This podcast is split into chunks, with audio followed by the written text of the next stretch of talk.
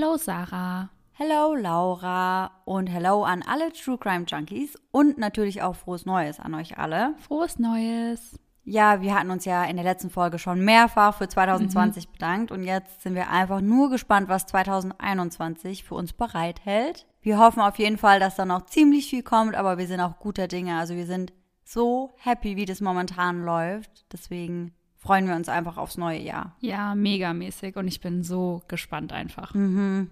Und für den Start von 2021 haben wir direkt mal ein kleines Goodie für euch, denn wir haben tatsächlich noch eine Folge für Mystery Crimes zusammen mit Kiddos und For Your Ears Only aufgenommen und die kommt morgen raus und die könnt ihr euch dann direkt anhören. Und das war dann aber auch leider die letzte Folge. Ja, das stimmt. Aber natürlich nicht unsere letzte Folge. Also Ice in the Dark werdet ihr so schnell nicht los und wir werden euch weiterhin mit neuem creepy Zeug versorgen. Ja, und damit fangen wir heute im neuen Jahr auch gleich wieder an. Und ich bin schon sehr gespannt, weil ich habe wieder absolut keine Ahnung, um welchen Fall es heute geht. Dann bin ich mal gespannt, ob du den Fall kennst. Hm. In den 80er Jahren sind Sitcoms in Amerika das Nonplusultra. Jeden Abend laufen mehrere dieser Serien im TV rauf und runter. Jeder möchte eine Rolle in dem beliebten Abendprogramm ergattern. Doch nur wenige schaffen es wirklich. Eine von ihnen ist Rebecca Lucille Schäfer. Rebecca wird am 6. November 1967 als Tochter von Dana und Benson Schäfer in Eugene in Oregon geboren. Sie ist von Beginn an ein sehr aufgeschlossenes Kind. Einmal geht sie mit ihrem Vater auf den Spielplatz, rennt sofort zum Klettergerüst, klettert bis ganz nach oben und ruft Ich habe keine Angst in die Welt hinaus. Mit sechs Jahren bringt ihr Vater ihr das Reiten bei. Und er sagt, dass sie alles sehr schnell gelernt hat. Also er hat ihr einmal was gezeigt und sie hat es dann direkt selbst ausprobiert und in der Regel dann auch mit Erfolg. In der vierten Klasse verbringt sie gemeinsam mit ihrer Freundin Anne viel Zeit draußen in der Natur. Die beiden Mädchen machen gerne Fotos voneinander und eins davon zeigt Rebecca, wie sie kopfüber von einem Baum hängt. Schnell weiß sie, was sie später einmal werden möchte. Schauspielerin. In der fünften oder sechsten Klasse hat sie ihre erste Rolle, ohne dass ihre Eltern davon wissen. Der Film trägt den Titel Free to Be, You and Me. Rebecca ist wunderschön und hat ein ansteckendes Lachen. Sie besucht die Lincoln High School in Portland, doch ihr Traum, Schauspielerin zu werden, verliert sie nie aus den Augen. Mitte der 80er möchte sie dann zunächst mit dem Modeln beginnen. Nanette Trutman besitzt eine kleine Modelagentur in Oregon. Über Rebecca sagt sie, eines Tages kam dieses kleine Mädchen zur Tür rein. Frisches Gesicht, einfach zauberhaft, charismatisch und bevor sie auch nur ein Wort gesprochen hatte, wusste ich, dass sie es hat, das Zeug, um Model zu werden. Mit 17 Jahren im Jahr 1984 packt sie all ihren Mut zusammen und zieht nach New York. Dort modelt sie und geht zu einigen Vorsprechen. Sie möchte ihre Träume verwirklichen und für sie beginnt eine unfassbar aufregende Zeit. Es dauert nicht lange und sie ergattert dort die ein oder andere Rolle eine davon in der Serie One Life to Live im Jahr 1985. Und dort spielt sie dann für ein ganzes halbes Jahr die Rolle der Annie Barnes. In New York beendet sie dann zudem die High School an der Professional Children's School, eine Schule speziell für Schauspieler und Models. Sie geht gerne auf Menschen zu und hat kein Problem damit, Fremde einfach anzusprechen. Daher findet sie in New York schnell Anschluss. Irgendwie musste ich dabei auch voll an dich denken weil ich mir das bei dir auch voll gut vorstellen kann. Du hast ja auch kein Problem damit, einfach Leute anzusprechen. Ja, das stimmt. Ich laber ja wirklich immer mit jedem. Ja. Manche Freunde finden das, glaube ich, auch unangenehm, weil ich bin ja dann auch wirklich die Person, die so mit der Kassiererin irgendwie am Schnackeln ja. ist. Immer wenn ich mit dir in der Tanke bin, so habt ihr da ja. erstmal ein bisschen Smalltalk. Ich ja. So, ja, ich denke mir immer, warum nicht? Ich werde bestimmt auch irgendwann ultra die nervige Omi. Ich, ich sehe mich jetzt schon, wie ich wirklich jeden anquatsch und jedem immer irgendwie irgendeinen Kram aus meinem Leben erzählt. Ich weiß jetzt schon, ich weiß jetzt schon, dass es so sein wird. Sagen die beim Metzger dann, oder kommt wieder die Oma Fischer vorbei? Oh, ich habe jetzt keine Zeit, dass die so lange hier labert. ja. Da musste ich also direkt an dich denken. Mhm. Zwischendurch geht sie nach Japan, um auch dort zu modeln. Doch ganz wohl fühlt sie sich in dem fremden Land nicht und so kommt sie wieder zurück nach New York. Eine ihrer engsten Freundinnen, Barbara, lernt sie bei einem Vorsprechen kennen, als sie gerade dabei ist, über ein Kabel zu stolpern. Die beiden Frauen verstehen sich von Anfang an sehr gut und unternehmen viel gemeinsam. Entweder setzen sie sich in irgendein Café, gehen zum Yoga, gemeinsam ins Kino, um sich einen Film anzusehen oder einfach nur gemeinsam bummeln. Rebecca's Traum ist es, selbst einmal auf der großen Kinoleinwand zu sehen zu sein, und so fasst sie erneut all ihren Mut zusammen, verlässt New York und macht sich auf nach Hollywood. Dort geht sie von Casting zu Casting. Schnell fällt einigen Agenten auf, dass sie durchaus die Qualitäten zum Filmstar mitbringt. 1986 schafft sie es, eine Rolle in der Serie Amazing Stories von Steven Spielberg zu bekommen und ist dort in der Episode Miscalculation zu sehen. Wird das nächste Casting ihr Durchbruch sein? Es geht um eine Hauptrolle für eine Sitcom mit dem Titel My Sister Sam. In My Sister Sam geht es um eine 29-jährige Fotografin aus San Francisco. Ihr Leben wird vollständig auf den Kopf gestellt, als ihre jüngere Schwester nach dem Tod der Eltern plötzlich vor ihrer Haustür steht und bei ihr wohnen möchte. Rebecca überzeugt und bekommt die Rolle der 16-jährigen Patty Russell. Ein wahr gewordener Traum. Man kennt sie jetzt. Sie packt also ihre Sachen und zieht nach LA. Die Zuschauer sind hin und weg von der jungen, hübschen Frau. Jeder hätte sie gern als Freundin. Sie wirkt so bodenständig. Aber so krass. Das ist einfach so der Traum von so vielen Ja. Frauen. Und sie lebt ihn einfach. Und das in so jungen Jahren. Mhm. Also das ist echt Wahnsinn, was sie da schon geschafft hat. Im März 1987, mit nur 19 Jahren, schafft es Rebecca auf ein Cover einer Zeitschrift, das Seventeen Magazine. Gemeinsam mit ihrer Schauspielkollegin Pan Dorber, die in der Serie eben Sam ihre Schwester verkörpert, strahlt Rebecca am 9. Mai 1987 erneut vom Cover einer Zeitschrift auf uns. Die Zeitschrift TV Guide. Darunter steht Sister Sam Power. What happens when women run a sitcom? Also was passiert, wenn eine Sitcom von Frauen betrieben wird? Die Zeitschrift TV Guide hat zu dieser Zeit 40 Millionen Leser. Also ein riesiger Erfolg für Rebecca. Das ist definitiv eine Hausnummer. Ja. Spätestens danach kennen sie noch mehr Leute. Pam wird eine enge Bezugsperson von Rebecca. Sie wohnen für eine Zeit sogar gemeinsam und so ist Rebecca quasi auch im echten Leben ihre kleine Schwester. Sie ist auch diejenige, die Rebecca sagt, sie solle niemals, wirklich niemals ihren echten Namen an ihren Briefkasten schreiben. Dafür sei sie einfach schon zu bekannt. Pam spricht aus eigener Erfahrung. Sie hatte vor My Sister Sam schon einmal Probleme mit Stalking gehabt. Anders als vielen anderen Schauspielern steigt Rebecca der Erfolg nicht zu Kopf. Sie bleibt sehr bodenständig, fährt weiterhin einen kleinen roten Truck, auf dessen Ladefläche immer ihre Inliner zu finden sind. Sie bezeichnet sich selbst kein einziges Mal als Berühmtheit oder Star. Das ist gar nicht ihr Ding. Doch eines wird Rebecca später zum Verhängnis. Ihr Grundvertrauen in die Welt und die Menschen. Rebecca liebt ihren Job und geht voll und ganz in ihm auf. Partys nicht mit Rebecca. Sie fokussiert sich auf ihre Arbeit und verbringt teilweise zwölf Stunden pro Tag am Set. Wenn sie doch mal eine Pause braucht, spielt sie am Klavier, liest ein Buch, geht raus an die frische Luft eine Runde spazieren oder schaut sich ein Museum an. Und zudem schreibt sie für ihr Leben gern Gedichte.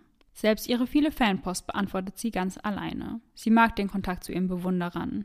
Ihre Agentin Sue Cameron hat das Gefühl, mit ihr darüber sprechen zu müssen. Sie macht ihr klar, dass diese Fans keine Freunde von ihr sind, obwohl diese das selbst oft nicht verstehen.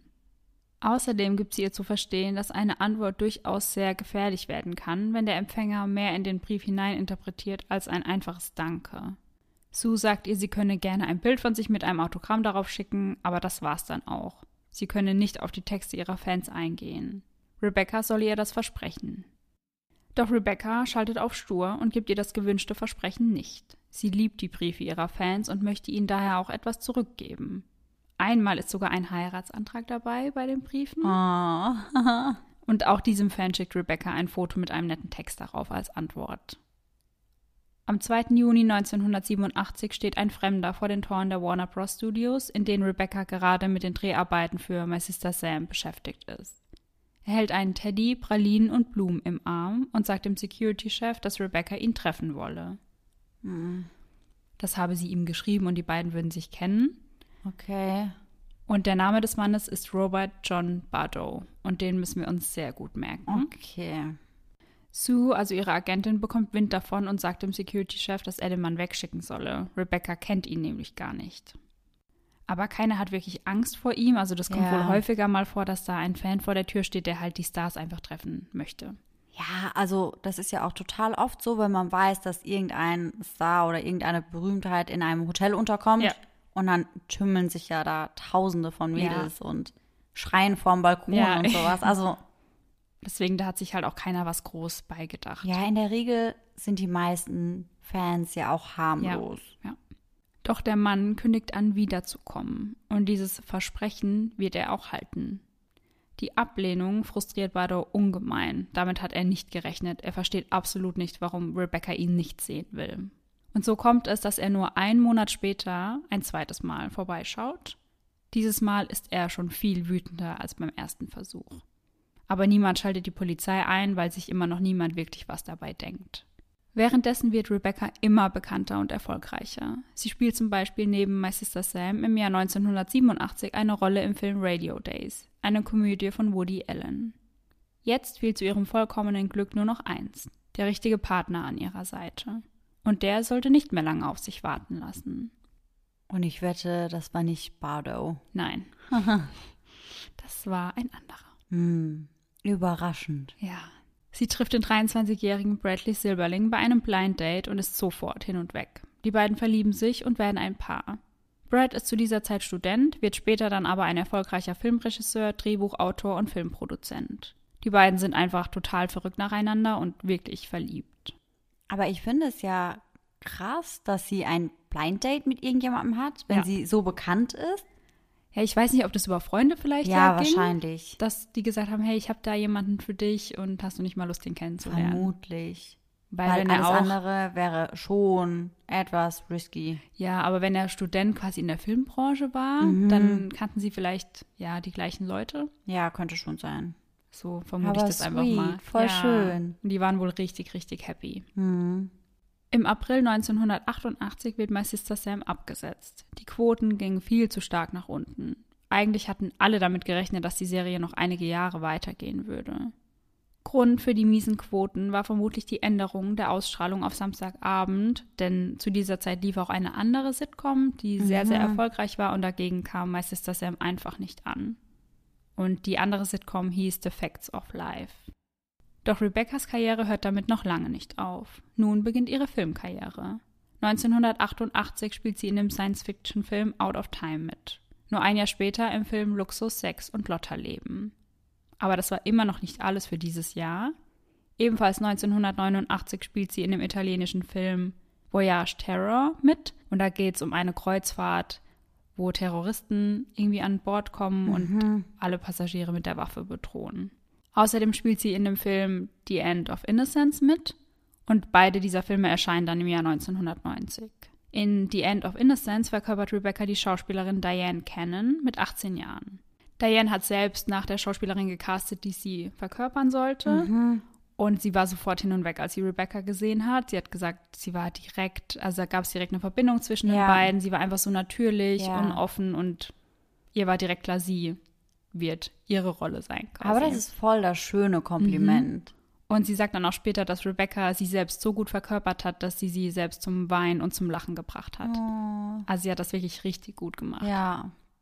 Und diese vielen Rollen sind ein Grund mehr für eine weitere Veränderung. Ein erneuter Umzug. Immer noch LA, doch nun ins Zentrum, nach Fairfax, in die North Sweetser Avenue, eine wahnsinnig angesehene Gegend in Hollywood.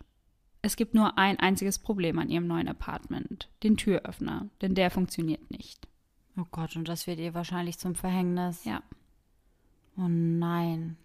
Rebecca muss sich dann zudem an die laute Stadt gewöhnen. Also sie hat vorher mehr außerhalb gewohnt, wo es richtig ruhig war. Ja. Und jetzt wohnt sie da mitten im Zentrum und es ist einfach super laut.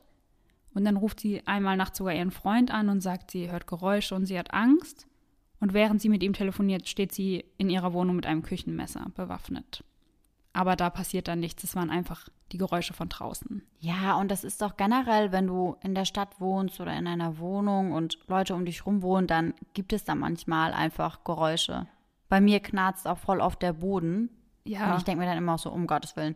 Diesmal ist wirklich jemand drin, aber ist halt nie so. Oder deine Nachbarn, die dann so laut die Tür batschen, dass du denkst, das ganze Haus bricht gleich zusammen. Ja gut, aber das ist auch wirklich ein, ein Risiko beziehungsweise eine Möglichkeit, die besteht. Also Ja. so fest wie die die Tür batschen. Ja, wir mussten schon oft unsere Aufnahme unterbrechen und uns neu aufnehmen, den Satz, weil man das so gehört hat. Ja, ja, deswegen, wenn ihr hier zuhört, ja, es gibt Türklinken. Mach die Türen bitte leiser zu. Danke.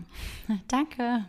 Am Dienstag, den 18. Juli 1989, hat die mittlerweile 21-jährige Rebecca ein neues Vorsprechen für eine Rolle in der Pate Teil 3. Eine riesige Chance für sie. Gegen 10.15 Uhr an diesem Morgen klingelt jemand an ihrer Tür. Und da, wie wir eben festgestellt haben, der Türöffner nicht funktioniert, muss sie eben nach unten zur Tür gehen und die Tür öffnen. Und sie macht die Tür auch auf, weil sie auch das Skript erwartet für das Vorsprechen. Vor der Tür steht ein Mann mit gelbem Hemd. Doch der hat nicht vor, ihr irgendein Skript zu überreichen. Er sagt ihr, er sei ihr größter Fan. In der Hand hält er eine Postkarte, die Rebecca ihm Jahre zuvor als Antwort zugeschickt hat. Er bittet sie um ein Autogramm und sie gibt ihm eins, schüttelt ihm die Hand und wünscht ihm einen schönen Tag. Doch dann schließt sie die Tür mit den Worten, ich muss mich jetzt fertig machen. Und dann sagt sie ihm außerdem noch, dass er einfach nicht mehr bei ihr zu Hause aufkreuzen soll. Der Mann geht, ist jedoch unfassbar wütend.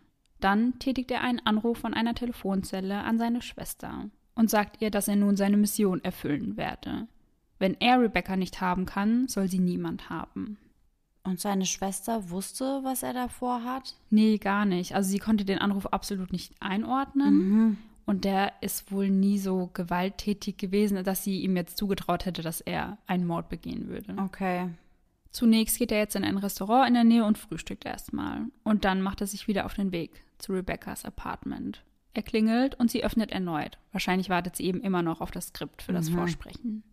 Diesmal zieht er eine Waffe und drückt ab. Der Schuss halt so laut, dass er eher klingt wie eine Kanone. Er trifft Rebecca mitten im Herz und sie fällt nach hinten um.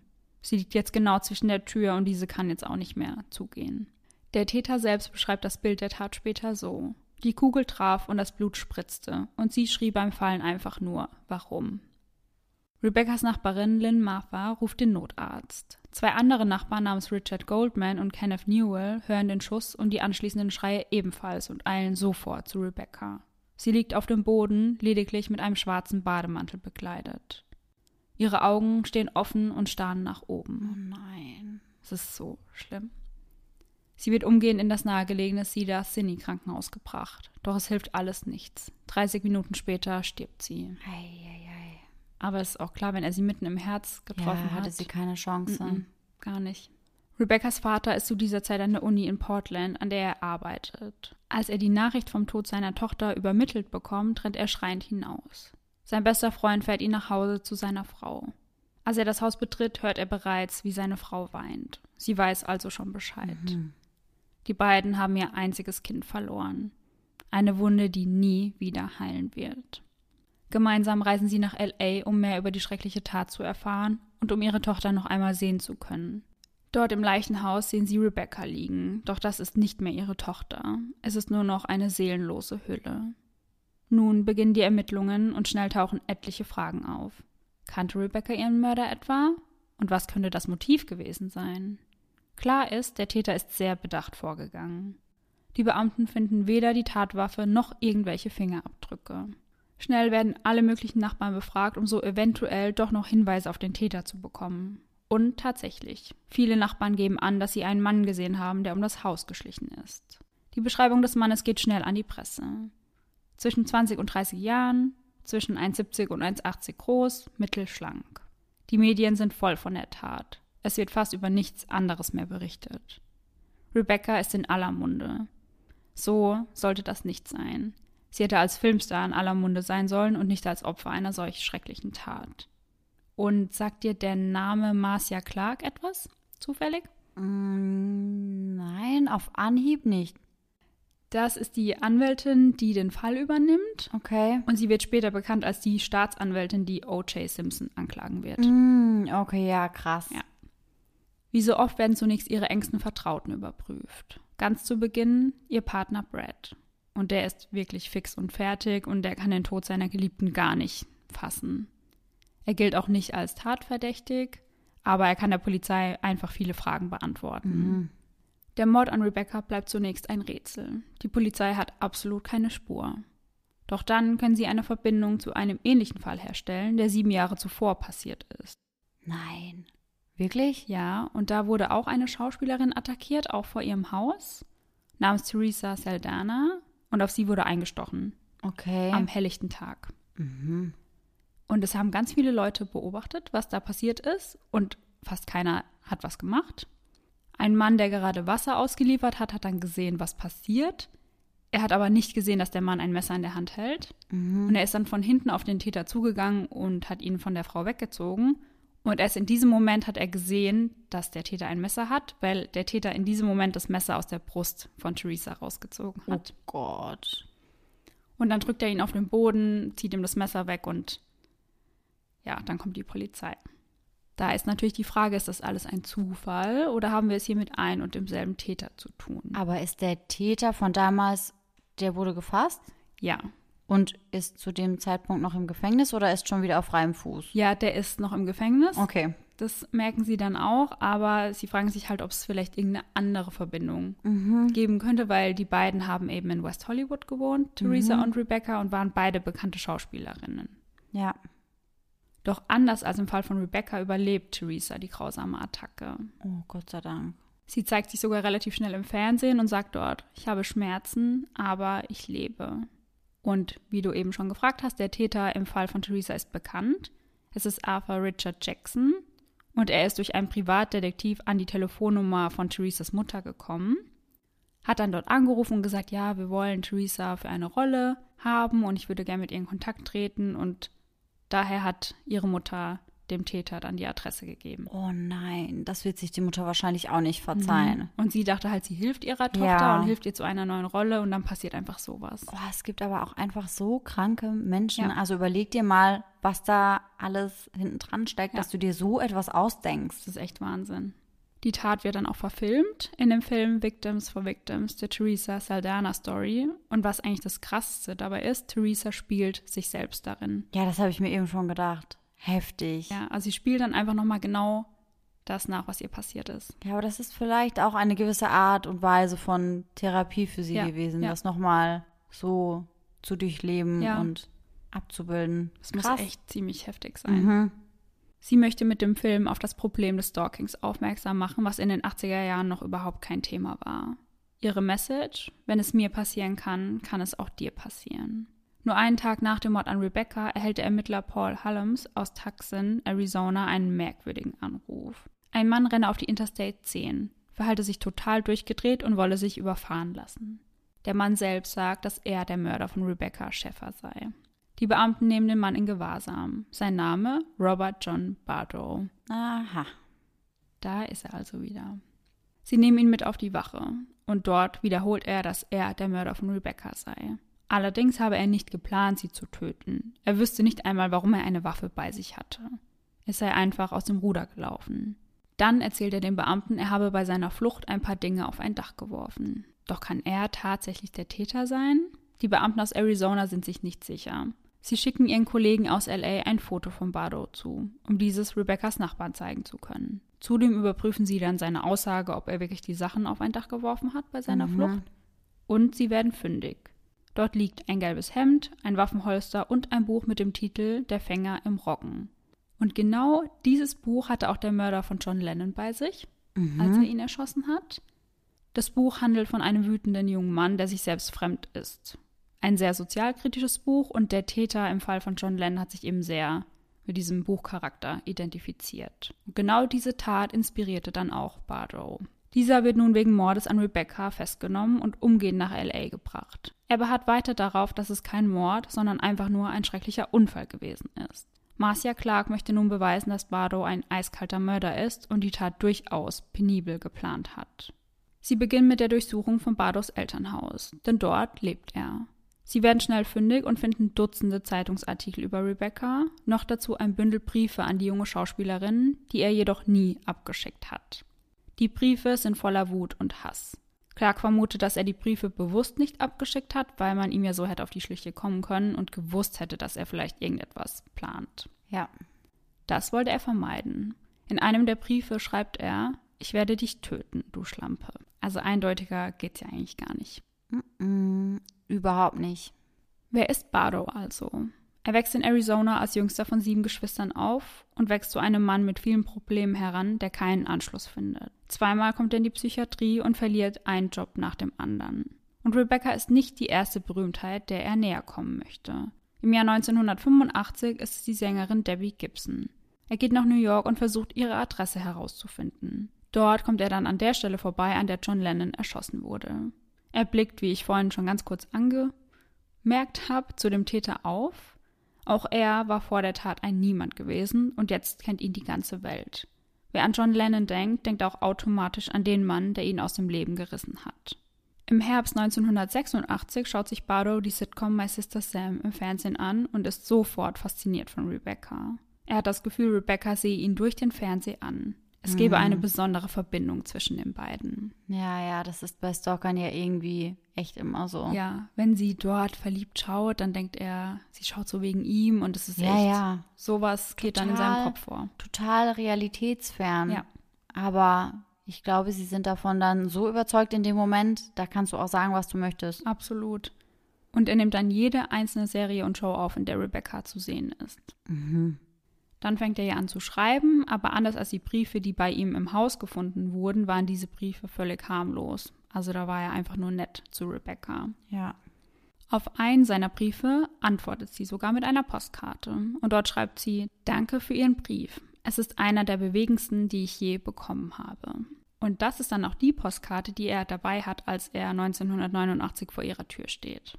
Für Bardo ändert diese Karte alles. Jetzt fühlt er sich in seiner Meinung natürlich bestätigt, dass es zwischen ihm und Rebecca eine besondere Verbindung gebe. Ja, so wie die Managerin das schon befürchtet ja, hatte. Ganz genau.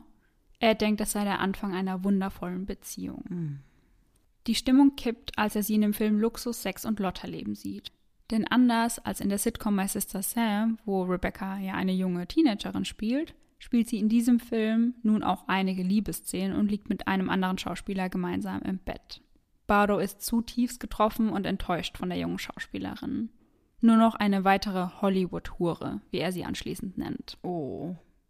Also da schlägt das Ganze dann komplett in Hass um. Ja, ja, klar. Nachdem er den Film gesehen hat, verfasst er einen hasserfüllten Brief an sie. Einen Brief, den er ebenfalls nie abschickt. Sie habe eine dunkle Seele und dafür müsse sie sterben. Er versucht nun an eine Waffe zu kommen, doch aufgrund seiner Vergangenheit, dass er eben zweimal in der Psychiatrie war, bekommt er keine. Ich habe gelesen, dass es irgendwie in einem System hinterlegt war, dass er halt einfach keine kaufen kann. Okay, was ja auch richtig so ist. Ja. Und er ist dann richtig, richtig wütend und rastet richtig aus aber sein älterer Bruder besorgt ihm dann doch eine Waffe. Mit welcher Intention besorgt der Bruder ihm eine Waffe? Weiß er dann, was sein Bruder vorhat? Das weiß man nicht. Also ich habe dazu nichts gefunden. Weil das kann ich halt gar nicht nachvollziehen. Ja, vor allem, wenn er halt weiß, dass sein Bruder vielleicht da ein bisschen instabil ist. Genau, und zuvor schon in der Psychiatrie war. Also ich meine, es gibt ja einen guten Grund, warum er nicht an eine ja, Waffe rankommt. Ja, ja. Wie kommt der Bruder er, dann auf die Idee? Ja, vielleicht dachte er sich einfach, not my business. Mir egal. Ich weiß es nicht. Also, ja, ja. Und er Lassen wurde dafür so auch nie belangt, der Bruder, dass er ihm die Waffe besorgt hat. Okay, hätte ich jetzt eigentlich schon gedacht, weil ja. das ist ja dann illegaler Waffenbesitz ja. und er unterstützt das ja, ja, oder ermöglicht das ja. Er hätte dafür auf jeden Fall belangt werden können. Mhm. Nun engagiert er ebenfalls einen Privatdetektiv, um an ihre Adresse zu kommen. 250 Dollar zahlt er dafür. Viel Geld bei einem Mindestlohn von 4,25 Dollar. Auf die Idee mit dem Privatdetektiv kommt er durch die Tat an Theresa Saldana. Der Detektiv kam dann über die Zulassung ihres Wagens an die private Adresse von Rebecca. Drei Monate nach Rebeccas Tod stellen sich ihre Schauspielkollegen von My Sister Sam vor die Kamera. Sie wollen etwas bewegen, dafür sorgen, dass so eine schreckliche Tat nie wieder geschehen kann. Sie sprechen über den Gebrauch von Waffen und machen die Leute darauf aufmerksam. Es dauert noch zwei Jahre, bis es im Jahr 1991 zu einer Verhandlung kommt allerdings ohne Geschworene, nur vor einem Richter. Die Anklage lautet vorsätzlicher Mord. Die Verteidigung plädiert auf Unzurechnungsfähigkeit. Für Clark sind die nicht abgeschickten Briefe, die Bardo an Rebecca verfasst hat, ein eindeutiges Zeichen dafür, dass er geplant hat, sie zu töten. Ja, und er hat ja auch seine Schwester vor der Tat angerufen und ihr ganz deutlich gesagt, dass er seine Mission jetzt durchführen ja, würde. Eben, das kommt ja auch noch dazu. Und er hatte ja schon auch die Bedenkzeit während seinem Frühstück, ja. sich zu überlegen, okay, ich lasse das doch. Und ich meine, hätte er eine Waffe dabei gehabt, wenn er nicht vorgehabt hätte, ihr etwas anzutun? Ja, eben, vermutlich nicht. Mhm. Er wird dann nämlich auch gefragt, warum er an jenem Tag überhaupt ein zweites Mal bei ihr geklingelt hat, wenn er nicht vorhatte, ihr etwas anzutun. Mhm. Und darauf sagt er, er habe beim ersten Mal vergessen, ihr eine Karte zu überreichen, die er ihr noch unbedingt geben wollte. Und welche Karte war das? Wurde die irgendwie gefunden oder konnte man das nachvollziehen? Nee. Hm. Also, ich glaube auch, dass es komplett an den Haaren herbeigezogen ist. Ja, ja, wahrscheinlich. Und warum sagt er, wäre es dann so eskaliert, dass er sie erschossen hätte? Ja, das weiß man auch nicht so genau. Also ich habe nichts dazu gefunden, was er da gesagt hat. Mhm. Weil das muss ja dann, wenn er nur hingegangen ist, um mir nochmal eine Karte mitzugeben, dann muss das ja total eskaliert sein, dass es dann so umschlägt. Ja, und was soll da passieren, außer dass sie sagt, ja, er soll wieder gehen. Also Eben. Und er soll sie bitte nicht mehr bei ihr zu Hause aufsuchen. Ja. Das wäre ja das Schlimmste, beziehungsweise der Worst Case, was hätte passieren Ja. können. Und das wäre ja auch keine Rechtfertigung. Nee, absolut nicht. Der Prozess dauert genau einen Monat und am 29. Oktober 1991 ist es soweit. Barrow wird des hinterhältigen Mordes schuldig gesprochen. Am 20. Dezember desselben Jahres wird das Strafmaß verkündet. Lebenslange Haftstrafe ohne die Chance auf Bewährung. Im Gefängnis fängt Barrow an zu zeichnen. Meist zeigen seine Werke einige Schauspieler oder Serienmörder, darunter Jennifer Aniston und unser altbekannter John Wayne Gacy. Den hat er auch Ach gemalt. nee. Mhm. Na super. Ja. Und was ich aber am allerschlimmsten finde, er hat auch Rebecca gezeichnet. Okay. Und mit welcher Intention? Also er hat wohl in einem Interview mal gesagt, dass er, wenn er die Zeit zurückdrehen würde, dafür sorgen würde, dass sie noch lebt. Weiß nicht, ob das dann irgendwie ein Schuldeingeständnis war und er es wirklich bereut Ein hat. Zeichen von Reue einfach dann. Ja, ja. Der Mord an Rebecca ändert vieles. Vorher haben sich Stars nicht wirklich um ihre Sicherheit gekümmert. Sie haben nie gedacht, dass sie Angst vor ihren Fans haben müssten. Doch das sieht nun anders aus. Stalking wurde vorher auch sehr klein geredet, das gehöre halt einfach dazu, wenn man berühmt ist. So auf die Art ja selbst schuld, wenn du so bekannt sein möchtest, dann musst du eben auch damit leben. Ja, mit den Schattenseiten Genau. des Ruhms. Ja.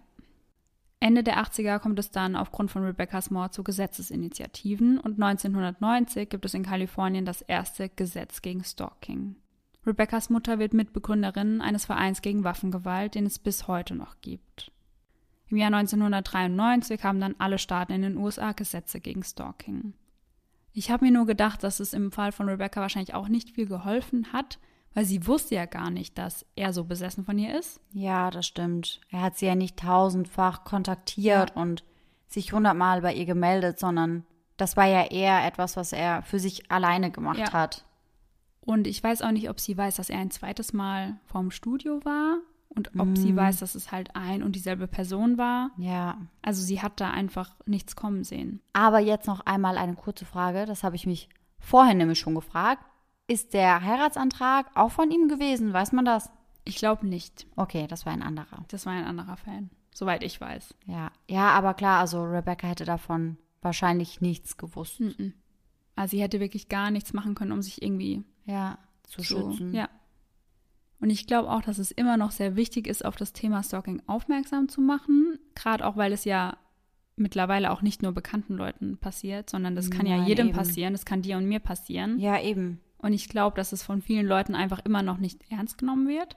Ja, das glaube ich auch. Und ich glaube, es ist aber auch oft so, dass der Polizei in den meisten Fällen einfach die Hände gebunden sind. Also die dürfen ja meistens erst eingreifen, wenn wirklich irgendetwas passiert. Also es gibt ja mittlerweile Gesetze gegen Stalking. Und ich glaube auch, das hatte ich mal einen Freund von meiner Mama gefragt, der Polizist ist.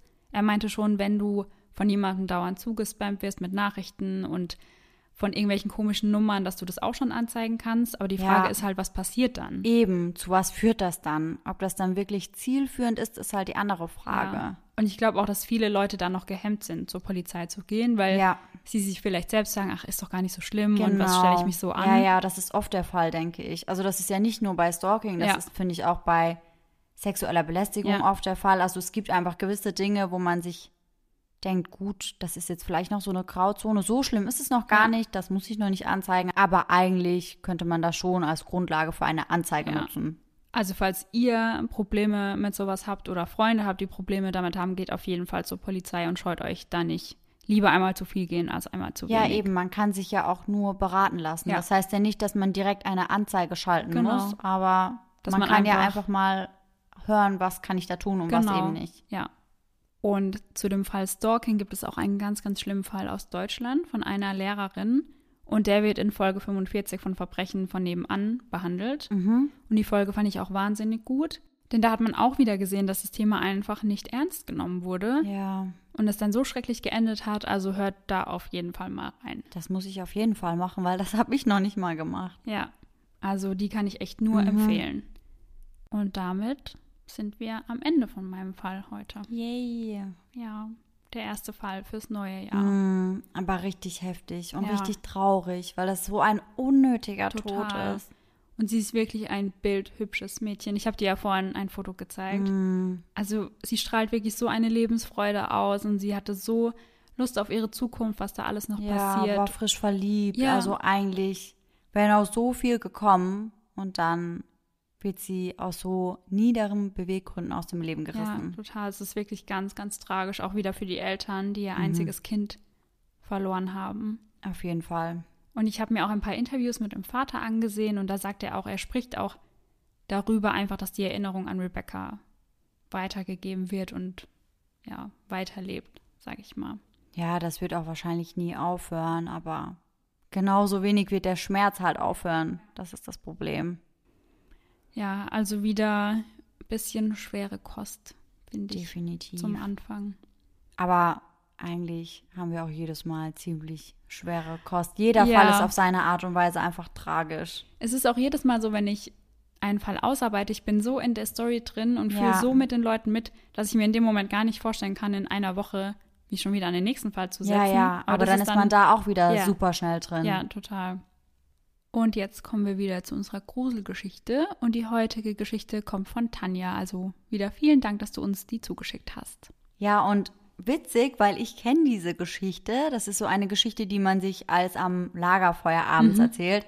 Heißt, Tanja und ich haben uns wohl dieselben Lagerfeuer-Gruselgeschichten erzählt Oh, früher. schön. Die Geschichte heißt Tropf, Tropf, Tropf. Die, der Titel sagt mir auch was. Ich bin Ja. gespannt, ob ich die kenne. Oh mein ja. Gott, ich bin mir sicher, dass du sie auch kennst. Haltet eure Türen und Fenster geschlossen. Ein Mörder ist. Oma Trude schaltet das Radio aus. Vor dem Schlafengehen möchte sie keine gruseligen Nachrichten hören, um keine Albträume zu bekommen. Außerdem hat sie Rüdiger, der immer auf sie aufpasst. Rüdiger, ihr schwarzer, 30 Kilo schwerer Schnauzer, der nun seit fünf Jahren immer an ihrer Seite ist und jeden Postboten, der es wagt, der Wohnungstür zu nahe zu kommen, verbellt und im Zweifel auch verbeißt. Mit ihm fühlt sie sich immer sicher. Kein Mörder würde sich je freiwillig in seine Nähe wagen.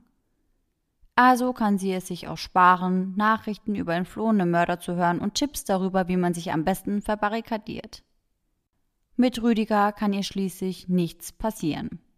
So geht sie also wie jeden Abend ins Bad, macht sich frisch, putzt sich die Zähne und legt sich ins Bett. Wie immer lässt sie ihre Hand runterhängen, damit Rüdiger, der jede Nacht unter ihrem Bett liegt, sie abschlecken kann, bis sie einschläft. Tropf, Tropf, Tropf. Seltsam. Oma Trude muss wohl den Wasserhahn im Bad angelassen haben. Sie geht nachsehen und tatsächlich tropft der Hahn im Waschbecken munter vor sich hin. Wirklich seltsam. So etwas passiert ihr doch sonst nicht.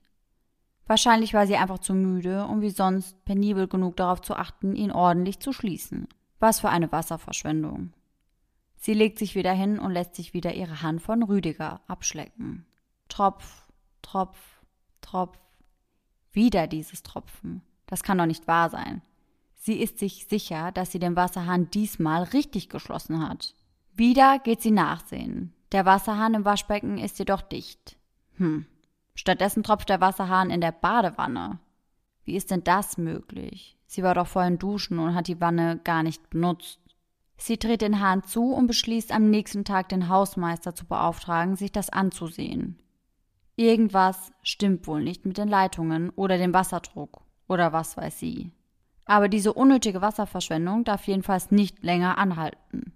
Oma Trude legt sich wieder hin und lässt sich von Rüdiger die Hand abschlecken, bis sie einschläft. Tropf, Tropf, Tropf. Also wirklich, das ist ja nicht auszuhalten. Sie sollte noch heute Nacht den Hausmeister anrufen, so kann doch kein Mensch ruhig schlafen. Schlaftrunken begibt sie sich ins Badezimmer. Der Wasserhahn im Waschbecken und der in der Badewanne sind jedoch beide fest verschlossen. Genervt zieht sie den Duschvorhang zur Seite, doch da tropft nicht der Wasserhahn. Es ist das Blut, das aus Rüdigers leblosen, über der Duschhalterung hängenden Körper tropft. Tropf, Tropf, Tropf. Entsetzt dreht sie sich um und erblickt die mit Blut auf dem Badezimmerspiegel geschriebenen Worte. Auch Mörder können schlecken. Ja, die kenne ich auch. Ich fand die so unheimlich Ich damals. oh mein Gott. unheimlich. Weil ich finde es ja immer gefühlt am schlimmsten, wenn Tiere sterben. Ja. Und ich fand das damals so schlimm. Und es ist halt auch so, ja, das ist nicht so eine Geistergeschichte, wo du dir sagen kannst, okay, Geister gibt's nicht oder sowas Mhm. passiert nicht, aber die ist halt schon ziemlich real, würde ich sagen. Ja, aber ich finde generell, also Oma Trude muss schon echt hart drauf gewesen sein, wenn sie ihre Hand aus dem Bett raushängen lässt. Oh, Wer macht das? ich kann nicht mal meinen Fuß aus dem Bett raushängen Ich auch lassen, nicht. weil ich dann Nie. schon Paras krieg. Nie. Also ich schlafe auch eigentlich voll gerne mit einem Bein nicht unter der Decke. Ja. Aber ich habe manchmal auch Tage, wo ich mir denke, nee, traue ich mich heute nicht. Ich bin unter der Decke, bin ich safer. Mhm. Und wir haben hier auch gerade die perfekte Atmosphäre, um uns Gruselgeschichten zu erzählen. Wir sitzen hier und es ist schon dunkel. Wir haben Kerzen an und Mhm. wir sehen uns so im Kerzenschein. Wirklich wie eine kleine Lagerfeuergeschichte. Ja, fast wie auf unserem Profilbild. Ja. Ja, und wir haben uns jetzt überlegt, dass wir für das neue Jahr, beziehungsweise jetzt erstmal für die nächste Zeit wahrscheinlich auf solche Geschichten umsteigen werden. Ja. Ne? Also so diese typischen Lagerfeuergeschichten und Urban Legends. Also Ja. es gibt ja auch richtig, richtig viele Geschichten über irgendwelche Tinder-Dates oder Ja. sonst irgendwas. Und über diese werden wir dann einfach in nächster Zeit immer berichten und die ans Ende unserer Story packen. Und wenn das so Urban Legends sind, dann weiß man ja teilweise auch gar nicht, ist da was dran oder ist da nichts dran. Und dann fände ich es eigentlich ganz cool, wenn wir da über Instagram dann einfach mit euch diskutieren Ja, würden. das klingt echt gut. Also da könnt ihr uns dann halt auch gerne die Stories zuschicken, über die wir sprechen sollen. Genau, also wenn ihr irgendwie mal mitbekommen habt, dass es ein komisches Tinder-Date oder sonst irgendwas gab, irgendeine Geschichte, wo man nicht genau weiß, ist die wirklich so passiert, ist die nicht so passiert, Ja. oder irgendwelche Geschichten, die ihr euch als Kinder am Lagerfeuer erzählt habt, alles her damit. Sowie die Geschichte vom Tschutte Nachtmann, die mir meine Schwester immer erzählt Genau hat. so war's. Der Tutte Nachtmann. Ja. Tschutte Nacht, Tschutte Nacht, Tschutte Nacht. So, jetzt bin ich safe. Jetzt kann er mich nicht holen. Yep. Yep. genau, und damit sind wir eigentlich am Ende unserer heutigen Folge. Die erste im Jahr 2021. Und wir hoffen sehr, dass sie euch gefallen hat. Und es werden noch ganz, ganz viele weitere Folgen. Yes. Und dann hoffen wir natürlich, dass ihr nächsten Sonntag wieder mit dabei seid. Und bis dahin schöne Träume. Bis dann. Tschüss. Tschüssi.